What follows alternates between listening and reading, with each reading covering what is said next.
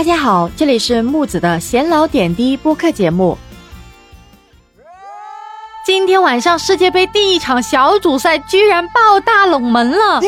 啊，这时候文景吉吹响了比赛的中场哨。嗯，这是本届世界杯第四场比赛，可能也是所有的世界杯球迷难以想象的一场超级大冷门。这场比赛赛果将会进入到世界杯的史册。嗯，因为世界排名第五十一位的沙特在面对梅西领衔世界足联排名第三位的阿根廷，上演了下半场开场快速的逆转战。最终比分，阿根廷是一比二不敌沙特阿拉伯。我相信今天晚上有看球的人都会觉得好可惜啊！阿根廷居然一比二不敌沙特阿拉伯。阿根廷很强，这点大家都知道啊。但是今天阿根廷的弱点是正好撞在了沙特的枪口上了。今天的阿根廷确实是自身难保了。相信今天这场球赛让很多梅西的粉丝们都大跌眼镜啊！从刚开场连进了两球，被判一球越位后，直到下半场开局，沙特逼近两球，到最终一比二输给沙特，这真的是让人难以平静啊！那么对于今天这场比赛啊，木子首先要说的是，阿根廷进球两端的水平确实是差距非常大的。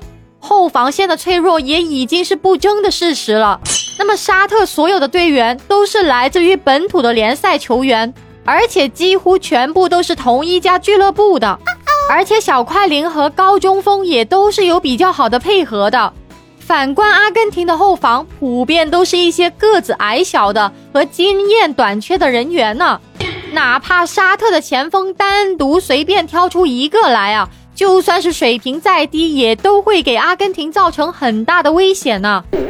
那么再说啊，第二点，阿根廷上场前大胜阿联酋本来是一件非常高兴的事儿啊，但是比赛刚结束不久以后啊，这个冈萨雷斯、华金科雷亚全部都受伤了。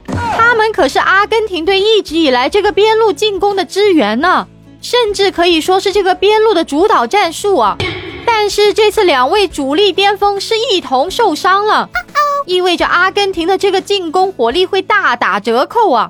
那沙特呢？世界杯预选赛以后啊，十场国际比赛里面最多也就丢了一个球而已，而且大部分都是零封对手啊。由此可见，沙特这个防守真的是非常强大。所以说啊，阿根廷今天这场球赛打输，其实也是合乎情理的。对于今天这场比赛，大家又有什么看法呢？欢迎在下面评论区留言，说出你们的看法。记得关注我，下期节目再见。